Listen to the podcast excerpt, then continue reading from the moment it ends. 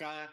Estoy aquí yo, Daniel Espera, y está también Mauricio Valenzuela de Foco Panamá. Recuerda que pueden seguirnos en arroba Foco Panamá en Instagram, Twitter, Facebook y TikTok. Y también pueden seguir todas las noticias del día en focopanamá.com. Este programa se transmite en vivo en el canal de YouTube de Radio Panamá y queda guardado ahí en el canal de YouTube de Foco Panamá para que lo puedan escuchar cuando quieran. También queda en Spotify como podcast para que escuchar. Hoy vamos a tener un excelente programa porque vamos a tener con nosotros a Tomás Mendizábal. Eh, Tomás es, aquí tengo su cargo para no equivocarme, es arqueólogo e investigador de plantas del Centro de Investigaciones Históricas, Antropológicas y Culturales, AIP. Y la razón por la cual vamos a hablar con él es porque hubo un descubrimiento en el fuerte de San Lorenzo, un descubrimiento arqueológico. Vamos a hablar con él de eso para que nos cuente un poquito más. Eh, es, básicamente, es básicamente Indiana Jones, pues, pero de Panamá. Eso es lo que estoy pensando. Y si, y si, es Mendizábal, seguro como el Chiriquí, es como el Indiana Jones chiricano. Ahora le preguntamos. Le pregunté si que, ¿sabes? De que el sombrerito, el látigo, la vaina, ¿sabes? No sé yo lo vi, creo, yo lo vi una vez escarbando eh, los restos de, de los desaparecidos de la invasión allá en el Jardín de Paz. Y casi que apuesto que tenía un sombrerito como en Ahorita le preguntamos full, full, full. Yo lo haría, o sea, si yo fuera arqueólogo, yo también tendría. Completamente, yo fuera arqueólogo, yo tendría un sombrero así como Indiana Jones o como el doctor, ¿cómo se llama el doctor de Jurassic Park? De Jurassic Park, ¿cómo se llama? Espérate, espérate, espérate. No es Hammond, es el otro. Ah. No, es Hammond.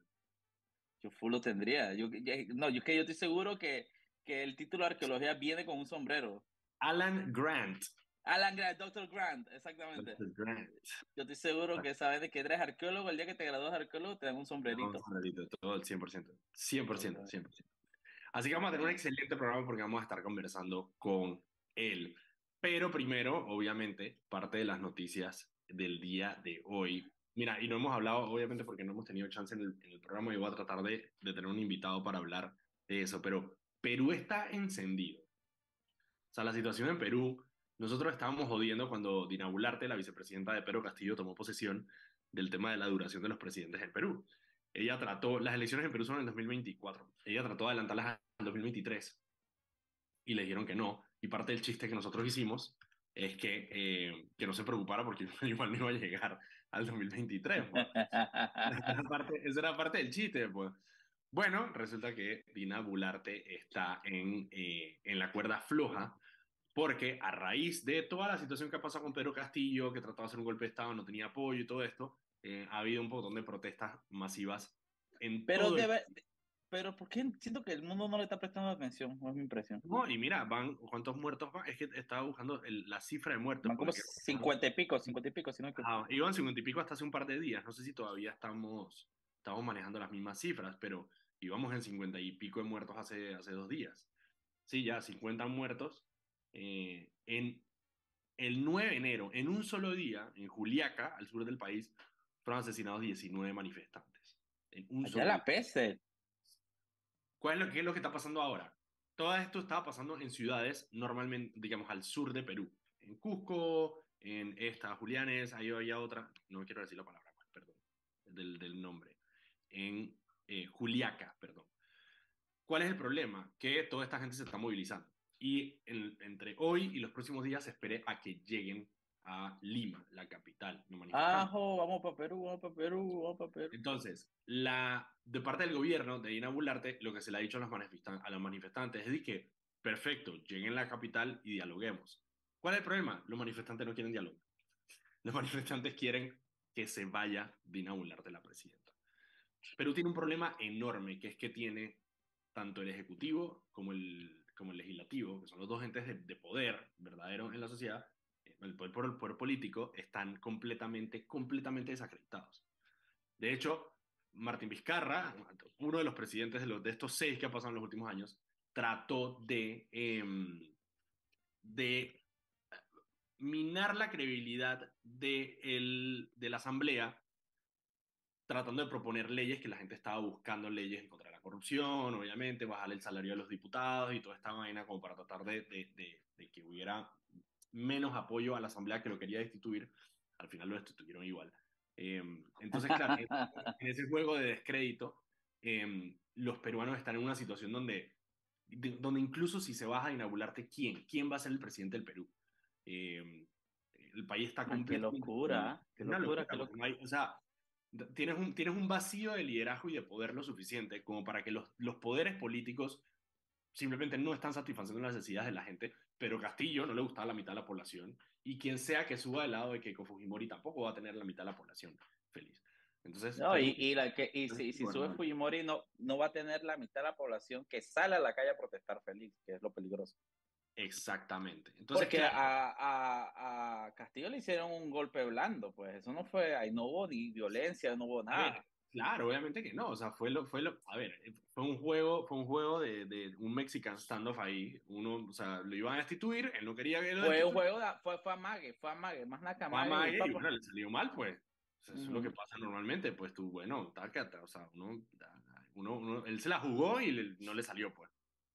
Exactamente. Entonces, y aprovechando que estamos por, por, por, por esas áreas, em, en, en, Brasil, eh, Lula, a raíz del, ni siquiera intento de golpe, la escaramuza que hubo la semana pasada, donde eh, unos manifestantes trataron de tomarse los edificios, bueno, se tomaron algunos edificios públicos, obviamente no pasó absolutamente nada. Cuando estaban cerrados, eh, énfasis en ya, Claro, entonces, mira lo, que, mira lo que está pasando. A raíz de eso, obviamente todas las democracias de la región y del mundo apoyaron a Lula, hay que condenar el golpe y toda la vaina. Y la Chuchi, es que esa vaina tú no puedes ponerte a respaldar esa vaina porque después te la hacen a ti, hermano. Sentido, sentido. Pero ¿cuál fue el tema? Entonces ahora Lula, a raíz de eso, ganó un poquito de aprobación. O sea, él ya, digo, había ganado las elecciones con 50%, tenía 50%. Eh, sin embargo, muchos de los bolsonaristas no estuvieron de acuerdo tampoco con ese intento de, de golpe. Entonces apoyaron a Lula. Eh, en ese, eh, digamos, eh, al gobierno de Lula diciendo, hey, esta vaina está mal. Y eso ha disparado la aprobación de Lula, tanto entre la población como también al interno políticamente, porque él, él, no, tenía, él no tiene las, el Senado, pero ahora tiene un poquito más de favorabilidad con el tema del, del Senado. Entonces está bien interesante lo que está pasando ahí y obviamente los bolsonaristas más derechos y más, más digamos, extremos eh, están diciendo que todo es una, o sea, que todo fue organizado por Lula precisamente para ganar eh, aprobación y que por eso no había mm. edificios, por eso se hizo, se hizo un, un, día donde no había, no había gente. Entonces, como que está esa situación pasando en Brasil. Lo bueno es que Lula tiene un poco más de, de, de, digamos, de ánimo ahora mismo eh, y de mandato para poder enfrentar la situación que hay en Brasil. Eh, creo que no tenía más de Latinoamérica. Ay, iba a mencionar vainas de Colombia, pero la verdad es que Colombia ahora mismo está. Bueno, Petro está en Davos.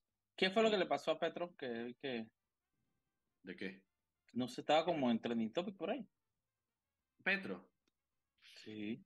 Petro todos los días está en trending topic. Pero no, lo que pasó, bueno, una de las cosas que pasó es que se fue a Davos, a la, a la conferencia del, del, del, del, Foro Económico Mundial, donde van todos los líderes, los presidentes. ¿Hay una quién va por Panamá? Tira, para. ¿Quién está ahí en este momento?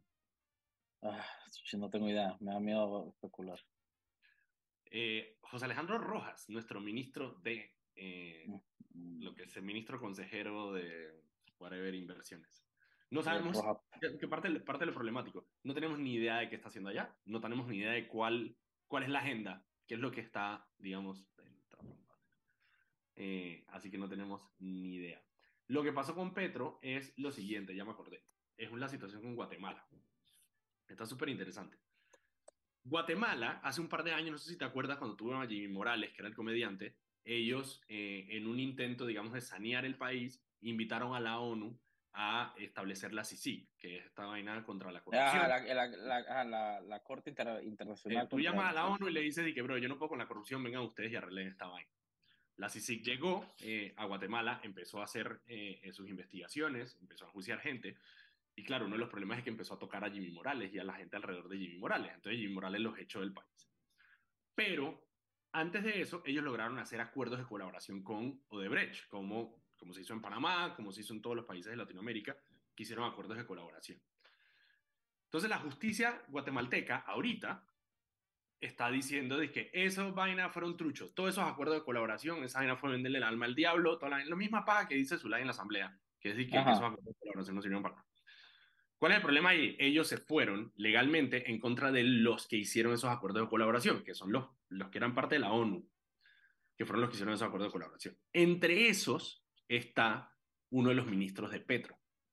Entonces ellos dieron orden de captura contra uno de los ministros de Petro, que está ahora mismo en ejercicio. En ese momento trabajaba para la ONU como fiscal, hoy trabaja con, con Petro.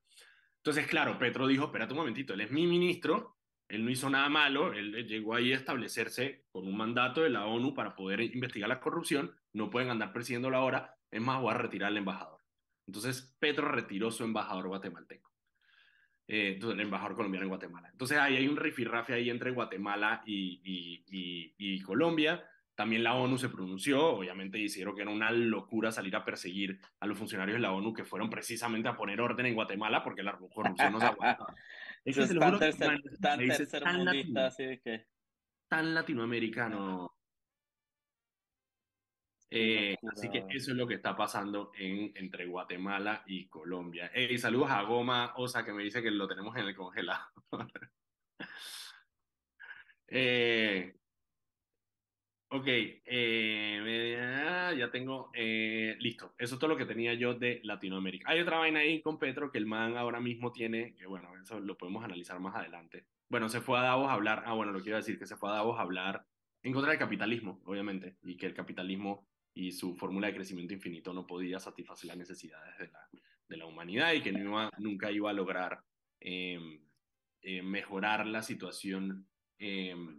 Ecológica y el tema de la, de la sostenibilidad ambiental, eh, el capitalismo, en Davos, en el Foro Económico Mundial. Entonces, parte de eso también es lo que ha dado un poco de qué hablar. Ahí lo interesante, una de las cosas muy interesantes, obviamente nosotros no mandamos a nadie, mandamos a Rojas, que fue allá quién sabe a qué, o sea, que no tenemos ni voz ni voto allá, em, que es una lástima porque es un, es un, es un buen escenario. Pero Rodrigo Chávez, el presidente de Costa Rica, está medio ponchi, se fue a Davos, se fue, imagínate irte, irte hasta Davos, Suiza, por allá, en las Europa, por allá arriba. Y el lugar bien frío. Y el man dedicó su tiempo a hablar mal de la prensa costarricense. En eso dedicó su tiempo. Diciendo que bueno, que eran unos sicarios, que la prensa, que la prensa mentirosa, que la prensa canalla, que le llama a ellos, que las televisoras.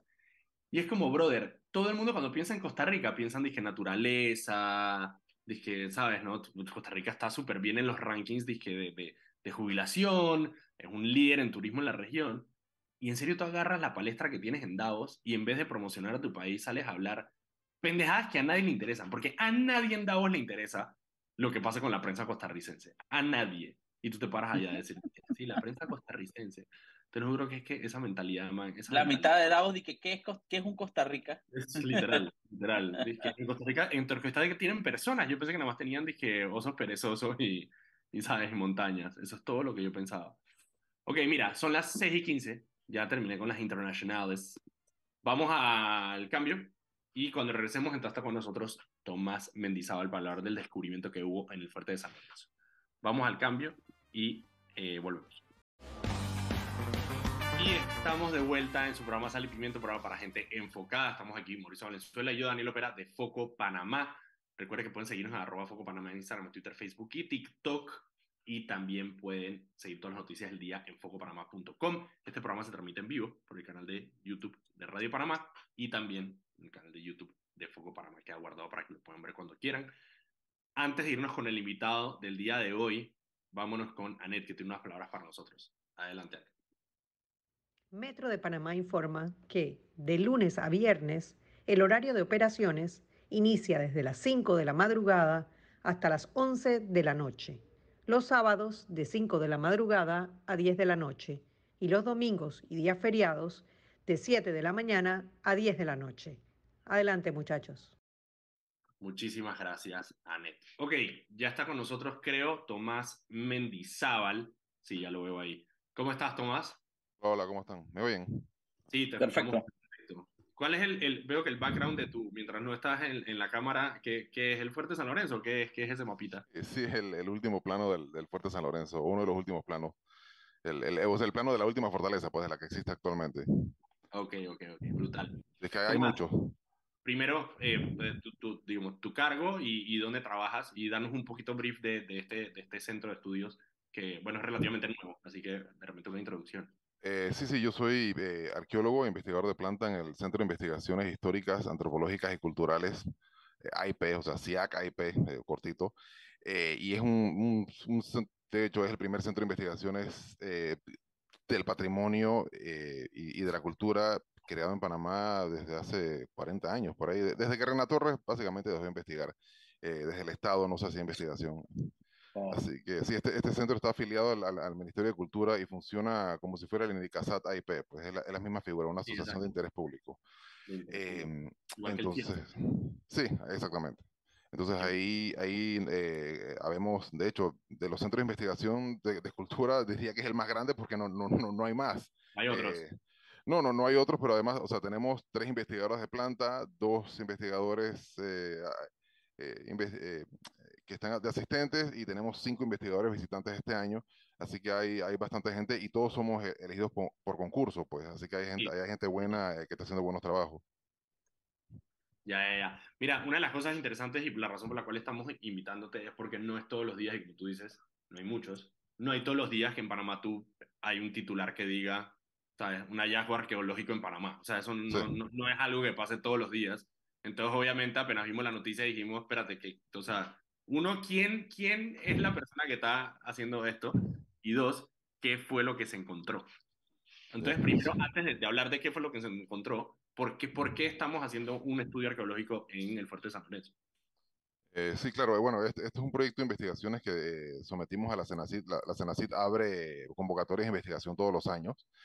Eh, y gracias a ellos se financian decenas de, de, proyectos de investigación al año. Entonces, este, este proyecto, esta era una idea que yo tenía de hace rato ya, y hablando con colegas y amigos arqueólogos aquí en Panamá, eh, decidimos, oye, probemos suerte y me metemos esta propuesta de investigación que, que y pensábamos que valía la pena. Eh, así que armamos un equipo grande de gente. Este, este, es un proyecto de grandes ligas, con gente grande, con, con instituciones eh, respetables. Eh, y básicamente nos reunimos los amigos a jugar, pues. sí, sometimos Pero, el proyecto de investigación y ganamos. Y una consulta, ¿tenían alguna idea de qué podían encontrar o que habían pensé partes que, que, que no le iba a preguntar, pensé que le iba a preguntar si lo del sombrero y el látigo que estamos hablando ahorita. Ah, no, eso, eso vamos de nuevo, que, que, de, que, yo tengo mi teoría de que cuando te gradúas de arqueólogo te dan un sombrero tipo de que el doctor Grant o Indiana Jones. Indiana Jones. sí, sí, la, ahí, ahí lo tengo guardado. Ajá, sí, no. la pregunta de Mauricio, ¿sabían un poco qué es lo que se iban a encontrar o estaban un poco así como a las ciegas y que bueno, vamos a ver qué pasa? Sí, el, el, a ver, lo que estamos encontrando ahora mismo se, se, podía ver un poco, pero tenías que más, más o menos tenías que saber que eso iba a estar ahí. Si te estudias la historia del San Lorenzo y ves los, los planos antiguos, de los que hay muchos y son preciosos, eh, ahí se, se, notaba claramente que había una, una estructura construida, pero vamos, la, la, demolieron, cuando hicieron el castillo actual, la demolieron y la taparon, así que no se sabía en verdad que eso estaba ahí. Solamente se podía ver dos o tres semanas al año cuando se cuando la hierba se secaba y el outline de esa, de esa estructura quedaba más verde que el resto. Entonces ahí fue, eh, viendo fotos aéreas de, de, del siglo XX, cuando empezamos a notar esa, esa cosa ahí. Y había y, algo ahí. Una pregunta, una pregunta básica, disculpa. ¿De, ¿De, qué año es el Fuerte de San Lorenzo como lo conocemos ahora? El actual, el que existe en pie actualmente es de la década de 1760. Ah, pero es mucho más antiguo. Ah. Toma, para entender algo, porque en algún momento, eh, digo, a mí me, me, me, llamaba mucho la atención esa área, incluso a mí me gusta mucho bucear el, el contorno que hay ahí. Eh, del otro lado eh, estaba la comunidad, ¿no? Había como un poblado del otro lado del río. Eh, del otro lado, el, el, pueblo de Chagres existió Ajá. siempre junto al castillo. Del otro lado del río estaba Yankee Chagres. Ok. Que fue un, un, ese era un pueblo de, básicamente era un pueblo del antiguo oeste, pero ahí en Panamá, del otro lado del río, eh, ah. creado por estos gringos que se vinieron aquí durante la, solamente durante la época del Gold Rush a poner hoteles, casinos, restaurantes, prostíbulos para aprovechar el río de gente que quería cruzar de un lado a otro de Estados Unidos. Apenas se terminó el ferrocarril de Panamá, eh, Yankee Chagres desapareció por completo. Yankee Chagres, qué locura, eso está para otro, otro, programa. Sí, sí, eso es increíble. Eh, pero entonces sí, lo, lo, el, el, teníamos las fotos esas, pero la, la confirmación de, de, que ahí había algo la tuvimos el año pasado cuando fuimos allá con el doctor Alexis Mojica de la Universidad Tecnológica de Panamá. él, él, es geofísico y él hizo unos, uno, unos sondeos geofísicos del suelo. Él pasa un aparato por la superficie que te dice, no te dice que hay ahí abajo, pero te dice que hay algo distinto a lo que sería tierra, digamos. Pues. Y, y disculpa, disculpa, mi ignorancia, ¿esto, en, o sea, en qué área, digamos, del, del, del, del entorno de San Lorenzo se hizo? En, en la punta, en la, en la, punta del castillo, en lo que hoy se conoce como el patio de armas. Ok. Ahí en, en esa zona, de, es un descampado. Ajá. Ahí está, ahí pasamos el, los, el, los, aparatos estos de, de, la Universidad Tecnológica y encontramos, ahí, está, ahí estuvo la confirmación. Cuando él produce, él produce un perfil de geofísica, eso se llama, eh, y ahí vimos claramente el hueco del foso y el, el baluarte que tenía. Eh, Pero es que mira, que acabo de ver justamente, acabo de ver justamente una, una foto aérea la tengo abierta y, y, noto lo que dices, que se ve un tono de verde completamente distinto con una Ajá. forma. Claro, sí, ah. Solo que si no, si no te dicen que está ahí, o sea, no, no lo ves, pues. Claro, no. exactamente, exactamente. No, nunca lo hubiera pensado, pero ahora que lo veo, sí tienes toda la razón. Que lo o sea, escondido en, ¿cómo se llama? Eh, escondido a, a, la plena luz, pues.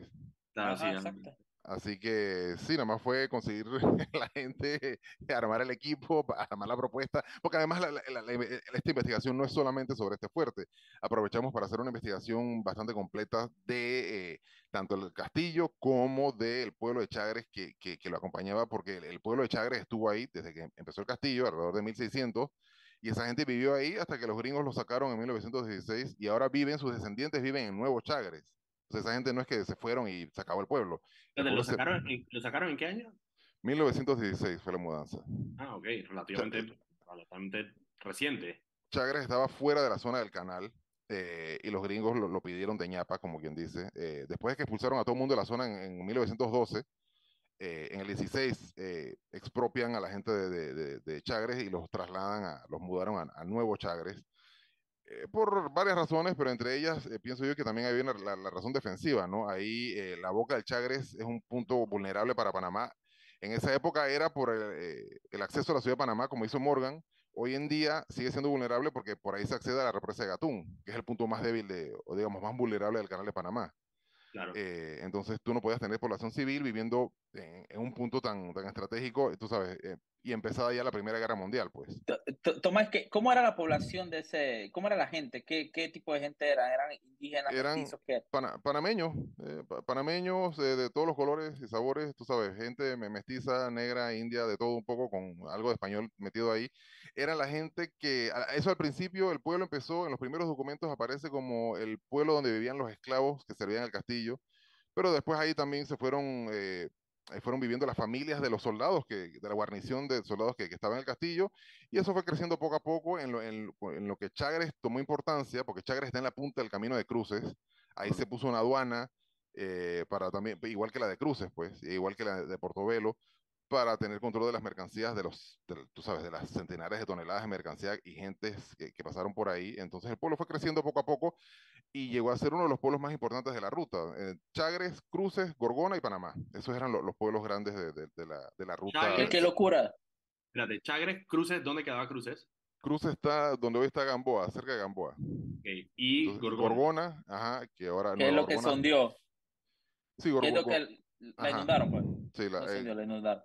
Sí, Gorgona y, y, Cruces quedaron inundados, eh, pero Chagres no.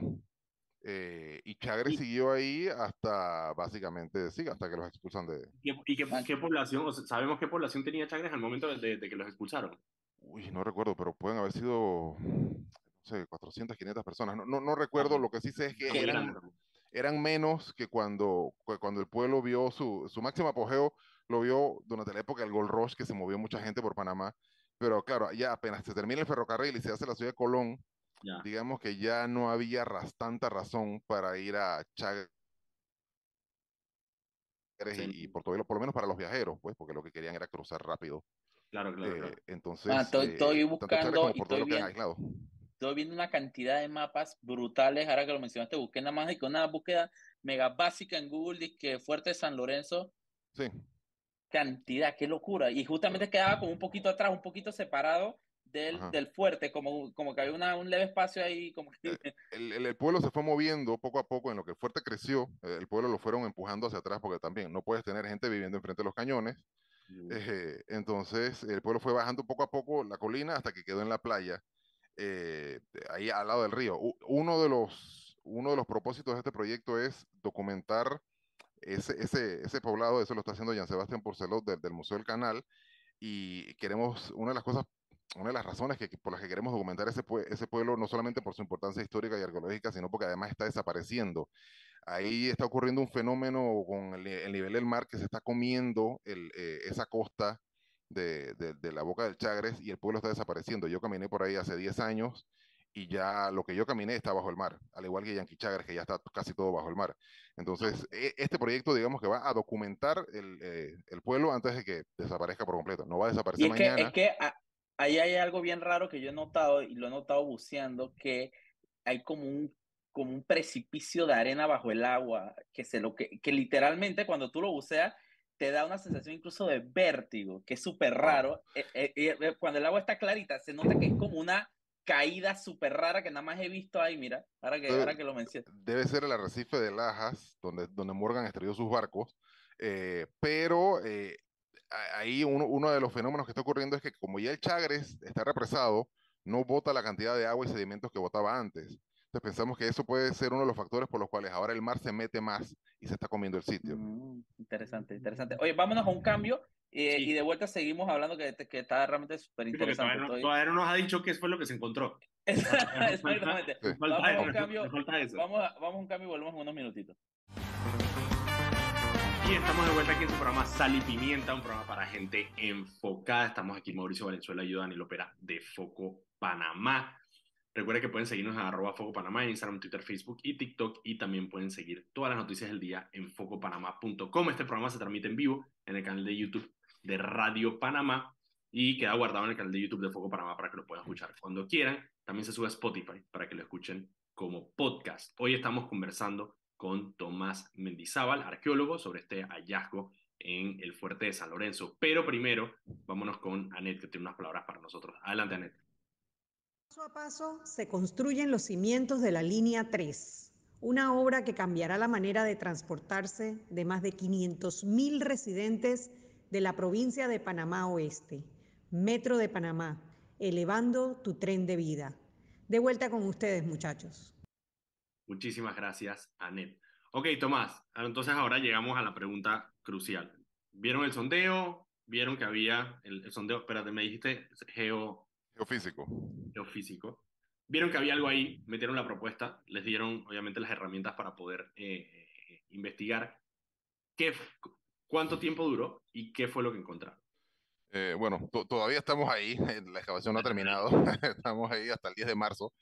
Entonces lo, que encontramos fue los restos de la tercera fortaleza de San Lorenzo, el, que es, es un baluarte, un, un urnabé que se llama eso, porque viene de la palabra hornwork, eh, porque es como si fuera un cuerno, es una, una, una estructura así, eh, es una cortina que se llama, una pared de piedra que tiene dos baluartes a los lados, y entonces frente a esa cortina de esos baluartes tienes un foso y del otro lado la, la contraescarpa, pues. Eh, y la idea obviamente es una idea defensiva pues, de, que los enemigos te metan al foso antes de que puedan entrar a, a, a tu fortaleza para precisamente evitar, para evitar lo que pasó con Morgan. Eh, cuando Morgan atacó el fuerte, había un foso y una cortina y baluartes, pero de madera y tierra. Y aunque estuvieron ahí dando batalla buen rato, eh, al, final los piratas lograron conquistarlo. Así que este lo hicieron, digamos, de piedra y excavado en la roca. Entonces lo que estamos encontrando es un pedacito nada más. Estamos exponiendo un pedazo de, de, ese foso, que, que es básicamente un hueco excavado en la roca natural del castillo de San Lorenzo eh, de, ese, de, ese, acantilado, y entonces de un lado está la contraescarpa del foso y del lado hacia el mar está el, el, uno de los baluartes. Lo que yo espero encontrar eh, ahora, o sea, ya encontramos el baluarte del foso y qué sé yo, eh, estamos sacando los rellenos, porque ese, ese, ese, foso lo rellenaron de un solo golpe cuando construyeron el castillo actual de San Lorenzo. Okay. Eh, entonces, lo que yo quiero encontrar ahora es, debajo de esos rellenos de caliche, y es puro caliche, eh, quiero encontrar los rellenos, lo que debe estar ahí de la basura que fue cayendo, la tierra que se fue acumulando en ese foso mientras el, el, fuerte estaba en uso. Porque ahí seguramente va a estar eh, la, los materiales de la vida cotidiana de los soldados de la guarnición que vivía ahí. Eh, tienen que haber estado tirando basura al foso, sino al mar. Porque sí. somos seres humanos, pues. Y había Pues un sí, hueco, había un hueco y ¿dónde más se bota la basura que en un hueco? pa? Tal cual. Pero gracias a Dios, porque eso, eso es lo que le da trabajo a los arqueólogos del futuro. Claro. Eh, entonces, eh, eh, los arqueólogos emocionados de que encontramos el basurero. Exacto. Tal cual, tal cual. Entonces ya, yo creo que ya estamos llegando a esos niveles. Eso tiene como más de dos metros de, de- de relleno de caliche, pero abajo debe estar la, la basurita esa. Y lo interesante que, eh, es que es una, una, una burbuja arqueológica, un- una capsulita de tiempo, porque Claro. ese hueco lo, lo abrieron en 1670 y pico y lo sellaron en 1760. Estu- Estuvo, abierto unos Lo que 90 hay aquí, años. Claro, y lo que hay ahí abajo se- ah, está ahí desde 1700, al menos 1700. Entonces, ajá, 1760 y va a estar sellado además, no, no le va a haber entrado más material. Que en, la- en las capas superficiales sí hay eh, intrusiones de, de lo que hicieron lo- lo- los americanos mientras estuvieron en el San Lorenzo, le metieron cables y eh, pusieron instalaciones antiaéreas y de todo, pero esos sí- depósitos ahí eso sí abajo, lo han- eso sí lo han logrado, eso sí lo han logrado, digamos, identificar, pues. sí, pero eso se va sacando, eso lo vamos sacando, eso es lo que está encima, así que va para afuera. Se, se registra, ¿no? Pero Sí. eh, lo que nos interesa es lo que está abajo, al fondo de ese, de ese foso. eh, que, y eso lo vamos a comparar obviamente con lo que están encontrando en el pueblo de, de Chagres, ¿no? Lo- la- la- para, para ver si, si era lo debe haber sido la También, misma hay, también hay, una, hay, alguna, hay alguna excavación en el pueblo de Chagres ahora mismo. Sí, ahí eh, lo que estamos haciendo ahí es una prospección, que es, digamos, la fase inicial de búsqueda de potencial arqueológico. Entonces, esa, esa parte la está haciendo Jean Sebastián Porcelot del Museo del Canal, eh, que es uno de los socios del proyecto. Y entonces él está buscando, siguiendo los planos esos que tú viste, eh, él está buscando los restos de las casas y de las iglesias que tuvo el pueblo a lo largo de los siglos, porque tuvo varias iglesias en lo que se movía el pueblo y se quemaba o, o- lo, mudaban. fueron, fueron construyendo varias iglesias y las iglesias eran los cementerios de esa época. Así que ya en estos días logramos ubicar una de las iglesias que está ahí cerquitita del centro de visitantes, un pedacito queda nada más. eh, y así esperemos, esperamos encontrar con suerte las, las otras. Hay por lo menos dos más. Ok. Y, y una pregunta, porque tú, una de las cosas que hiciste hincapié es que estas cosas que van a ir sacando, eh, digamos, lo del foso, está completamente preservado. Y una de las cosas que me causa curiosidad es, digamos, cuáles son las, cuáles son las técnicas o los protocolos que utilizan ustedes para poder, digamos, identificar, o sea, cómo logran decir que, bueno, esto, esto hay que manejarlo de esta manera, precisamente porque está preservado. Eh, ¿cómo, es, ¿Cómo es ese manejo? Sí, el, el- el proyecto incluye eh, la contratación de un arquitecto restaurador que, que está en proceso para que evalúe los, los- los restos que estamos encontrando. Yo me encontraba, me esperaba encontrar un, un baluarte revestido de piedra eh, canteada, como, como está el San Lorenzo actual, pero de lo que hemos excavado hasta ahora parece que no. Eh, estamos, para mí fue una sorpresa que no estuviera revestido, pero lo que puede haber sido es que le hayan quitado la piedra para reutilizarla. Esa piedra costaba dinero del trabajo de cantería eh, y no la, o sea, no la ibas a enterrar ahí toda. Digamos, el, el, el, el cubrimiento, que, que es lo que nosotros vemos que es la piedra, y que hay, de, que hay detrás de esa piedra, o sea, que hay debajo. Ajá, exactamente. De- de- de- o sea, lo que encontramos es la roca natural del sitio en la que está excavado ese baluarte, pero eso debió haber estado recubierto de, de- de Ah, piedra, de, sillería se le llama, como está el San Lorenzo actual, pues. Claro. Entonces, eso no, no lo tiene, eh, quizá porque la reutilizaron en vez de dejarla enterrada, pues. Eh, Así que, eh, pero de todas maneras, va a venir un, un arquitecto restaurador a evaluar esos restos y ver qué se puede hacer con ellos, si se pueden dejar expuestos, eh, porque en principio yo lo iba a volver a enterrar todo eh, y, y dejar el sitio como lo encontré, para no dejarle un hueco ahí abierto, tú sabes, es un problema de seguridad después y, y se, se, se empoza el agua, es un lío. Pero eh, podemos ir estudiando ya con la gente del patronato y, con la- y sobre todo con la Dirección de Patrimonio Histórico la posibilidad de, de- de ver si, si dejamos algo de lo que encontramos ahí en, en el, en el patio de armas ex- expuesto para que la gente pueda verlo. Para que se vea, claro, que eso es lo Claro. interesante. Ok, entonces ya me dijiste, lo, lo o sea, lo, que, lo que buscan encontrar es, eh, digamos, elementos de la vida cotidiana de ese momento que puedan estar enterrados debajo de esta foso. cantidad de este foso que está, que me dijiste que es caliche, o sea, lo que está ahí es, es- Sí. caliche. un relleno de caliche de, de- de esas de- de- del siglo XVIII, siglo XVIII, ¿no? Entonces, sí, ya, ya encontramos por lo menos, o sea, confirmamos que la estructura está ahí, excavada toda, eh, debe estar preciosa el resto, que me encantaría exponerlo todo, pero ¿qué hago con toda esa tierra? Eh, entonces, eh, sí, descubrimos el, el- el castillo, Dale, el dale, tercero, dale, no, no me quedó claro eso. ¿Cuál es el problema que tienes ahora mismo con el tema de la tierra? es que... no- ¿Dónde la pones? ¿Qué haces cuando Sí. sales de un movimiento de tierra muy grande? Exactamente, es, un- es una trinchera de 10 metros por 3, no, Locura. 14 por 3, y es un y como dos o tres metros de profundidad. Entonces es un tierral que yo estoy ahora mismo, lo estamos acumulando ahí cerca para poder volver a taparlo, pero igual, eh, o sea, para, para exponer todo ese baluarte que está ahí abajo, hay que mover una cantidad brutal de tierra. Claro. Que, y, es la misma que ellos movieron en ese entonces. Pero es lo que va, pero, o sea, a ver, sí, entiendo. Pero es lo que vas a hacer. O sea, eventualmente vas a tener que mover esa tierra, ¿o no? Eh, bueno, de, depende que, que, que, se decida entre con el patronato y, la dirección de patrimonio para ver si, si, si se quiere dejar expuesto, si, si, si no, si se tapa todo, ahí veremos, ¿no? Pero el, ahí el, el, vamos, el proyecto ahora mismo no incluye descubrir todo el, el baluarte, solamente era una trinchera exploratoria. Así que yo tengo, yo tengo eh, los fondos para abrir, ver, documentar y volver a tapar. Y volver a tapar. Ah, ok, ok, ok, ok, entiendo, entiendo, entiendo. Entonces habría que ver, hay que, habría que esperar a ver, dependiendo de lo que vayas encontrando y depende de lo que, lo que el patronato decida. Claro, si se puede hacer otro proyecto distinto para profundizar más, etcétera, etcétera, etcétera. Creo que eso es súper interesante. Solamente para entender. Eso fue lo que, eso es lo que quieren, eh, lo que quieren encontrar, digamos, en el, en el Aparte está el equipo de Chagres que está tratando de sacar eh, o de encontrar estas iglesias que estaban en el pueblo de Chagres para ir documentando como que ese movimiento de, de, de Chagres. Y el mismo pueblo. ¿Cuál, es tu, ¿Cuál es tu línea de tiempo, digamos, más o menos como para, para cuándo esperas tú de repente eh, tener, digamos, resultados concretos sobre, sobre si existe o no esta, estos elementos cotidianos que queremos encontrar? Sí, bueno, eh, como te digo, las excavaciones están andando, pronto llegaremos a esos depósitos ahí abajo. El, el proyecto, además de esto que, que, hemos hablado, tiene varias, varias aristas más de investigación. Eh, en verdad tenemos hasta el 2024 para entregar resultados y publicaciones. Eh, tenemos ahí, está Linet Suira, que es una doctoranda panameña eh, de la Universidad de Sevilla, becaria de Senacit. Ella está haciendo como que, digamos, la parte de investigación documental en el Archivo de Indias en España. Está la doctora Guillermina de Gracia, que es una antropóloga panameña que ella está haciendo un estudio de, de memoria oral eh, con los habitantes de Nuevo Chagres, okay. entrevistándolos a ellos para ver qué recuerdan de, de, de la historia de su pueblo. Eh, luego la, los análisis de, de, lo que aparezca ahí abajo en el foso, eh, sobre todo si aparece fauna, eh, estamos, restos de fauna, pues, que, de la que se comía ahí, estamos esperando hacer esos análisis en el, en el Instituto Smithsonian con la doctora Ashley Sharp. así que es, eso, eso va a estar ocurriendo es a lo largo. Bastante, es un equipo bastante diverso so, sí. so, sobre este proyecto, o sea, yo estoy viendo de todo. Sí, es un, un equipo grande. En, en, este proyecto participa el CIAC IP liderando, pero está la, el Museo del Canal Interoceánico, la Uninorte de, Universidad del Norte en Barranquilla, la Universidad Tecnológica de Panamá, eh, la Universidad de Panamá eh, con el Centro Regional Universitario de Coclé y eh, el Instituto Smithsonian y por supuesto el Patronato de Puerto Viejo y San Lorenzo, que es el que nos da el apoyo logístico y es la, es la casa del proyecto. Pues. El que da el permiso.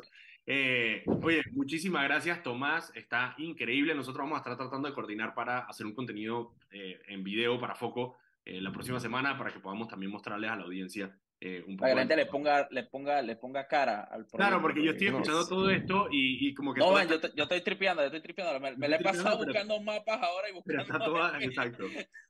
Son no, imágenes en mi cabeza. Así que la, no. idea, la, la, idea es visualizarlo para que la gente lo vea y tenga la referencia. Claro. Pasen por allá cuando quieran y, y, los invito a visitar el Castillo de San Lorenzo, que la verdad está quedando espectacular. El trabajo de restauración que se está haciendo ahí. El castillo está mejor que nunca. Brutal, brutal. Oye, Tomás, muchísimas gracias y por aquí te tendremos de vuelta cuando tengas, eh, cuando hayas avanzado en el proyecto para que tengas otras actualizaciones. Gracias a ustedes. Nosotros nos vamos al cambio y regresamos después del cambio comercial. Nos vemos. Chao.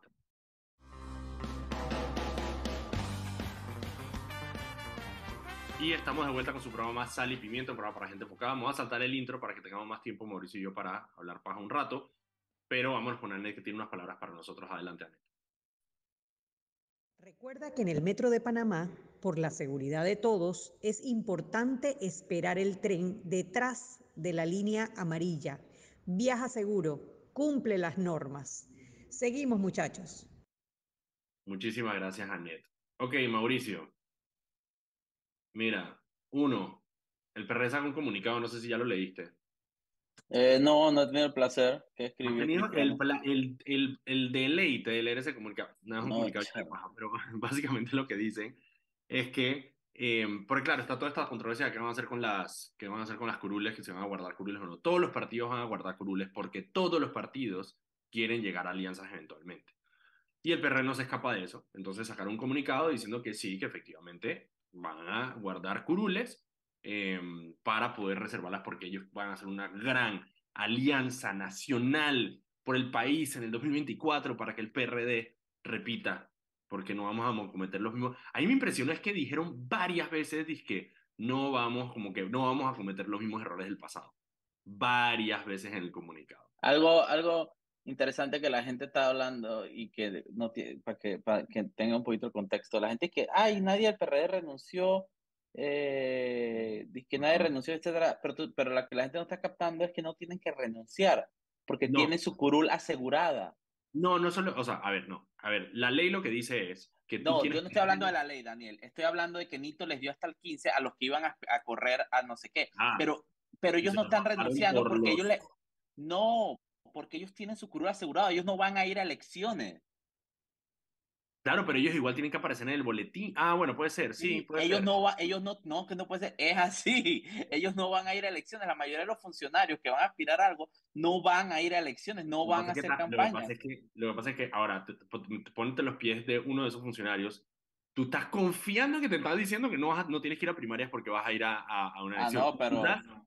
y tú estás digamos, no estás renunciando porque confías en que no vas a tener que No, pero ellos van a tener que renunciar igual en octubre pero, pero, porque la ley se los, los obliga. Claro, pero, ahorita mismo ellos, ellos, lo que Nito les dijo es que renunciaran para que hicieran su campaña. Ahorita ellos no van a hacer campaña porque ellos no van a, no tienen que, Estoy de acuerdo contigo, pero ojo, lo que te estoy diciendo es, si ellos no renuncian ahorita, antes de que salga el boletín, ya solamente les queda, o sea, ya no va a primaria, solamente les queda ocuparla la posición que les están prometiendo.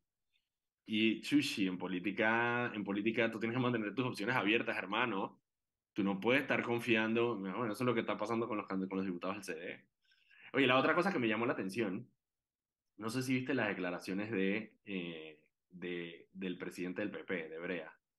Ay, Germán, ¿para qué, por qué, ¿quién le da espacio de televisión la banderita, Porque la banderita importa, Mauricio. ¿Qué banderita, de qué, Fred? El PP nadie cree en ese poco de rémoras políticas, un poco ah, arrastrado lambones. Cero nada, Brea, Brea un pendejo. Te voy a decir, el, otro, el, otro, el otro, hay uno, hay uno ahí que era el Parlacén, que es un impresentable, no me acuerdo, que, que Cirilo, impresentable, ¿cómo dejan salir esa gente a la calle? Un poco de manes ahí que dan es vergüenza y están que hablando de partidos y que somos, cállese la boca y vayas a su casa, haga, algo productivo por el país. Literalmente son una bola de chupamedias rémoras políticas, están buscando ¿A qué? no le importa que sea de izquierda, derecha, capitalista, como no le, ellos no creen en ideología, simplemente quieren nombramientos, nombramientos, nombramientos. Brea es una rémora política. Punto.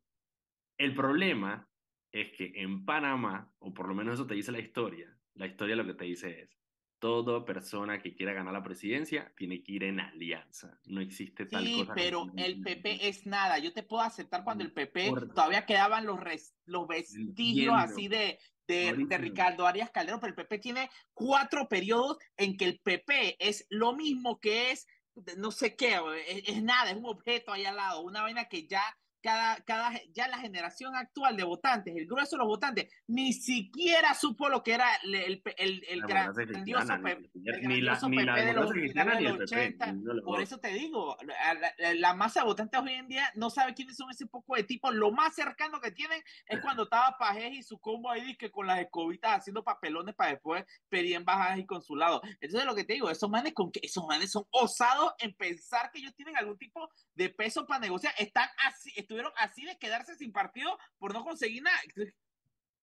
El problema es que tienen el, porque tienen partido. Es que literalmente te, deberíamos invitar de vuelta a Tomás Mendizábal para que, para que comente sobre el PP, porque literalmente son un resto arqueológico, lo que me acaban de comentar, son, son literalmente. Tomás, cuéntame cómo era el PP. Exacto, ¿qué, ¿Qué dice el archivo de India sobre el PP? escucha, escucha, escucha. Porque ahí lo interesante es que de la nada sale Brea a decir que ellos postularían a Martín Torrijos. Lo cual, de la nada, ¿sabes? De la nada. Eh, que de la nada. Chequenle el balance de su cuenta de banco. La única lógica, no, la única lógica que yo le encuentro a eso, la única lógica que yo le encuentro a eso, es que Martín quiera llegar al PRD diciendo ya yo tengo el PP. O sea, quiere llegar con algo sobre la mesa. Porque honestamente Martín Torrijos, digo, yo no sé cómo está marcando las encuestas, eh, no creo que marque muy mal, porque la verdad es que no, no, no tienen por qué marcar mal como tal, no creo que sea mucho tampoco, Pero la única, la única que le encuentro es eso. O sea, que el man quiera llegar al partido a decirles, dije, hey, yo tengo, yo tengo ya un partido asegurado que es el PP. Porque la otra es la foto que subimos nosotros en Glosa de, ¿cómo es el pacto? De... El pacto de Pereira. Persona, está Miguel Antonio, eso me impresionó, que está Miguel Antonio Bernal ahí. Miguel Antonio Bernal es un guabinoso, Miguel Antonio Bernal agarra, insulta a todo el mundo y después lo ve y que con mis amigos aquí en Hacha compartiendo no sé qué. Ese Miguel Antonio es una guabina política, literalmente. Lo que más me cabrea de Miguel Antonio Bernal es la vaina de la extinción de dominio. El man que es todo y que pureza, anticorrupción. Miguel Antonio Bernal cada, cada vez más... cuidado, cuidado con la extinción de dominio, es peligrosa para la persecución. peligrosos son los narcopolíticos. Sí, digo, es que, es que eh, eh, tú, lo que tú estás diciendo no tiene sentido porque tú estás partiendo del hecho de que el partido está, el, el PP es tan siquiera un partido. El PP es. una bola de manes que se pueden reunir todos en el, en el salón privado la fonda la especial donde caen como cuatro personas apretadas. Eso es el PP, ahorita. Todo lo que tú quieras. No tienen partido. Igual que país, por ejemplo. País. más, más, los fundamentalistas religiosos están pero no, pero no están unificados. No están unificados. Un poco de Fundi. un poco de Fundi. Ahí está Radix. No, no, pero está bien, pero, pero el grupo de Fundi, esos manes se organizan. Pueden tener tres gremios, pero no país está mil veces más organizado y tiene mucha más masa de gente que puede que, que lo que el PP puede aspirar a tener en dos décadas, como están ahorita mismo. Entonces, son las... El, el PP que se, que se conforme con el, el IDAN de Pedací, una vez así, la oficina del IDAN. De... Mira, esta conversación la seguimos mañana a las 6 de la tarde aquí en... ¿Cuánto va a que Brea llama llorando de que me dijeron remora política? Ay, ay, me dijeron remora política. Ya, ni a ti te va a llamar, no me a llamar, a ti es que te va a llamar. A mí que me llame, que se me Mañana a las 6 de la tarde aquí en Radio Panamá 94.5 en Sal y Pimienta. Nos vemos mañana que viene el béisbol.